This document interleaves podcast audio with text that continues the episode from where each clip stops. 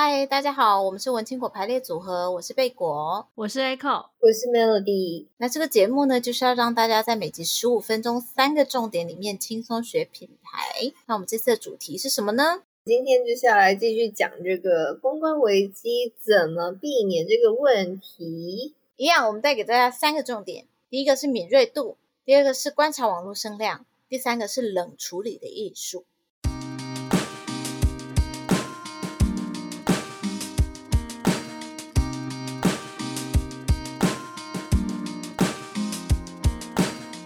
我们先前的几集也都有在讲有关于公关危机可能要怎么解决啊？那我们有没有什么方法可以就是先来避免遇到公关危机呢？那就是不可能啊！就所谓的公关危机，我觉得之所以可以会让品牌这么害怕，就是因为它来的措手不及。而且你就算做过很多的设想，但它可能每一件事情每一次发生都会不一样。你想要完全避免公关危机，其实基本上是不可能的。不过你可以好好的准备，然后相信专业，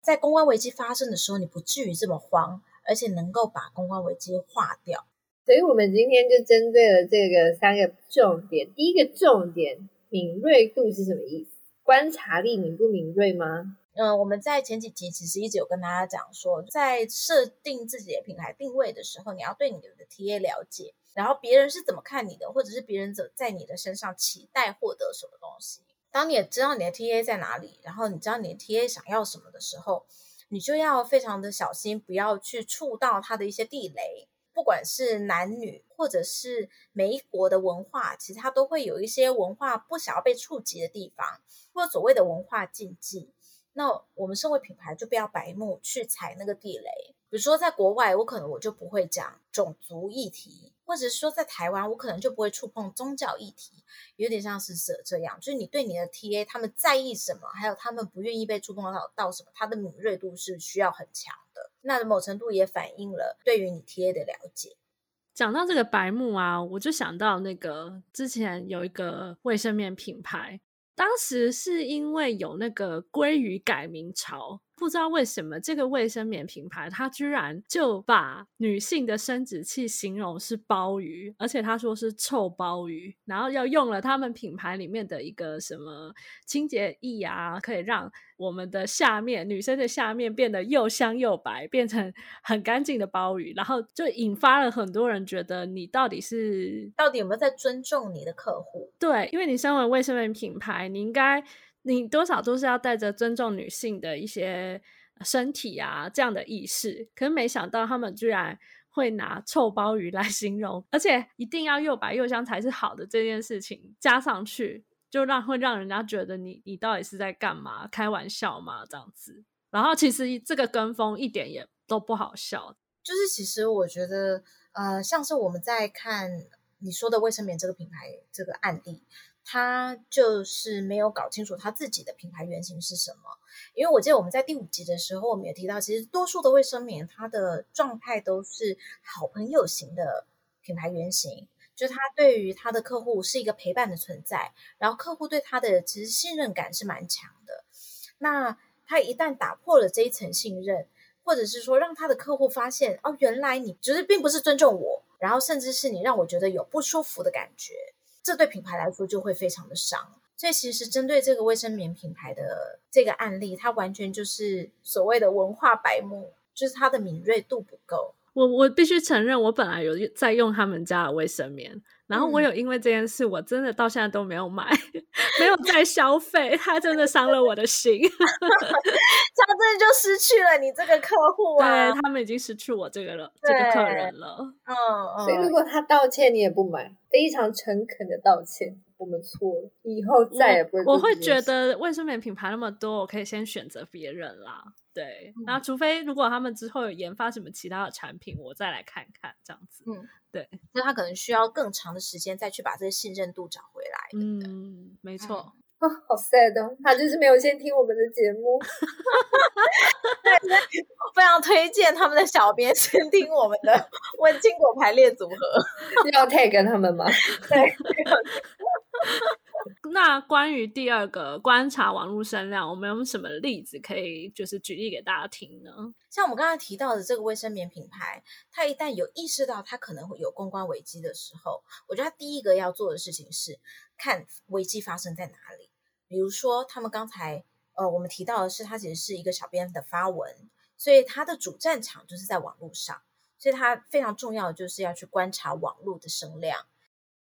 因为就像我们在第七集讲的，千万不要低估网络的力量。就是其实我们在在哪集一直在重复这件事情的原因，就是因为现在网络的散发量太快了，然后而且嗯，它所谓带风向这件事情也非常容易被影响。就一旦这个风向被带到一个方向之后，你要再抓回来就很困难了。所以嗯。在你，如果你的主战场在网络上面的话，就你第一件事情就是你千万一定要好好的观察你的网络声量，然后或者是说观察现在网络上面网友已经讨论到哪里了，或者他们的论点在哪里，这件事情是非常重要的。然后你到底应该要针对这些讨论去做回应，还是你下一步应该要怎么做？你应该要再多做什么事情，然后再来回应，还是你可以直接直球对决？这些都是要看网络声量的状态，再来做所谓公关处理的决策。像我觉得刚才嗯，Echo 有问，觉得谁做的比较好吗？今年或者从去年初开始做的最好的，应该就是我们的中央疫情指挥中心了。因为其实常常会在记者会上面，就是你会发现他们在回答问题的时候，他们都会说。那、我们早上看新闻的时候，有发现媒体有提到什么什么什么，然后就是说针对这个部分呢，来说明一下什么什么的，所以表示他们其实一直都在关注着，大家都在讨论什么事情。对，没错，而且我觉得他们最厉害的就是当呃这个议题已经热到会让记者提出问题的时候，他们已经是可以马上回复说他们已经做了什么事情，然后接下来会持续做什么事情。所以这件事情是非常重要的，表示他们早就呃，表示他们已经有意识到这件事情，而且实际的在处理，而不是把它放着不管。然后，所以进一步你就可以避免其他的讨论，或者是说你没有办法控制的一些批评，在网络上面继续发酵。所以啊，就是因为我们也不知道网友会回什么，那。我们可以就是真的，他们已经开始形成一个风气了之后，我可以就不理他们吗？就反正他们可能讨论完了之后就会安静了，也是可以啊。但是你就是真的非常取决于现在的网友他的声量到哪里，然后或者是说他的风向被带到哪里了，然后对你的品牌会不会有一些决定性、致命性的的伤害？你当你发现危机的时候，你不一定真的一定要自己跳下去，然后把自己的手弄脏，因为有可能你的粉丝会来帮你护航。那其实你根本不需要你自己弄得一身腥，然后又不知道应该要怎么处理。那最近在这一块有个蛮有趣的案例，就是欧洲杯嗯的可口可乐事件。在欧洲杯里面最重要的大明星 C 罗，他在记者会上面的时候，原本应该是一个万所瞩目的记者会，然后他在。记者会开始之前，被电子媒体拍到一幕是，他把把这两瓶完美置入的可口可乐移出了镜头，然后有一点点挑衅性质的把他手中的水举起来，然后用他的葡萄牙语，就是他的母语，说了一声水，所以有一点点是在想说，就是大家不要喝可口可乐，喝水。然后 殊不知他的这个小小的动作，就让可口可乐隔天市值。立马掉了四十亿美金。如果我们持平来看，它确实算是一个公关危机，而且已经不只是一个公关危机，是一个商业危机了。呃，可可口可乐也蛮聪明的，他们他们其实并没有正面回应这件事情，反而是他后来让欧联就是主办单位出来，有点像是跟呃球员喊话，大家不可以再玩这个梗了，因为后来很多的球员觉得好玩，或者是说想要蹭这个梗。所以让可口可乐，他其实他也不用去得罪这些足球粉丝，因为他说什么都不对。他如果骂了 C 罗，那他完了，就是 这群粉丝一定会把一定会把可口可乐挞伐到不行。因为足球对欧洲来说实在是太重要的一个活动。其实可口可乐有做动作，因为后来葡萄牙输了，然后呢，可口可乐就立马拍了一个 影片，他找了一个人穿着可口可乐装，然后把两个 C 罗移走。我有看到那个哎、欸，然后尖叫了一声，这样。对，我有看到那个，事情发生的时候，隔天好像就有就有媒体去采访他们，然后他们就发了一个声明稿，呃，就是他们觉得所有的人都有他们喝饮料的权利，就是他们可以选择他们自己喝饮料的权利，他们就是冷处理，完全没有正面回应这件事情。他其实他也大可可以出来说，哎哎哎，各位等等等等，不要忘记我们是那个主要赞助商，但是他们也没有，然后他们反而让欧联出来讲这件事情，所以他完全不伤自己的品牌形象。所以在这一块上面，我觉得他做的很好。然后，但就我觉得 Melody 讲到的那个，我也觉得很有趣，因为他就是用一个有点幽默的态度，然后去把这件事情就化解掉了。然后对他自己，其实我觉得也是有加分的作用。因为至少我看到这个新闻的时候，我也会有点想要喝可可乐这样子。我很容易被电视影响。对，所以其实他们，我倒是觉得这件事情来说。C 罗的负面行销在两边的处理上面都处理的非常好，就是大家都没有受伤。我如果是可口可乐，我真的会气炸，我第一时间肯定气炸，马上撤资。因为那时候导师说，在网络上面的讨论并没有，并不是大家一面倒的，就是说啊，可口可乐要倒了啦，可口可乐是不是不能喝啦？因为 C 罗不喝，我们大家都不喝，好像也没有这样子的言论，所以我倒是觉得这个倒是还好。但他们其实有回应啊，他们还是出来，好像就是啊，我们尊重每一个人喝饮料的权利。对对对，他如果真的不回应也不行吧？他毕竟都被都被点名了，然后都在各大媒体。哎，我真的觉得蛮夸张的，就是真的是在当天各大媒体就炸了，大家都在报这一段，我觉得真的是太有趣了。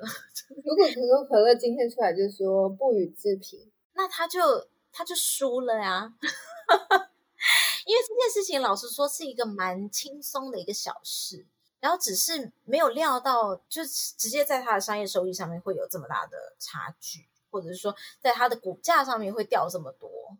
所以如果说他在足联这样子的一个。比较有趣或者说比较轻松的场合，他他出来说了一句什么话，为了自己的商业利益捍卫的时候，我觉得这反而会让他形象破损，因为他们有一起一起玩，老实说有点是这样子的感觉。那你是等到最后啊，终于就是等到啊一个淘汰，万一他们今年冠军杯了呢？真的。那他今天他拍的这个影片可能就要稍微换一下，他就要把 C 罗移到中间，然后把可口可乐移到旁边之类的，自己玩自己的梗，对，就自己自嘲梗。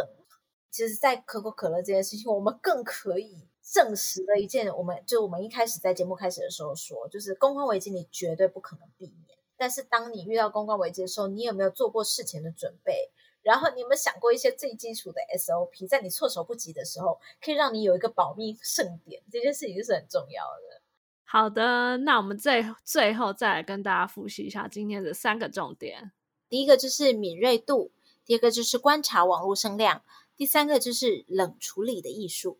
今天的节目呢就到这边，喜欢我们节目的话呢，欢迎听众朋友到 Apple Podcast 上面帮我们留下五星好评。然后，如果想要跟我们一起讨论一些有关于行销的 case 的话呢，也可以到脸书社团找到文青果排列组合来跟我们一起玩哦。好，那我们就下次再见喽，拜拜，拜拜，拜拜。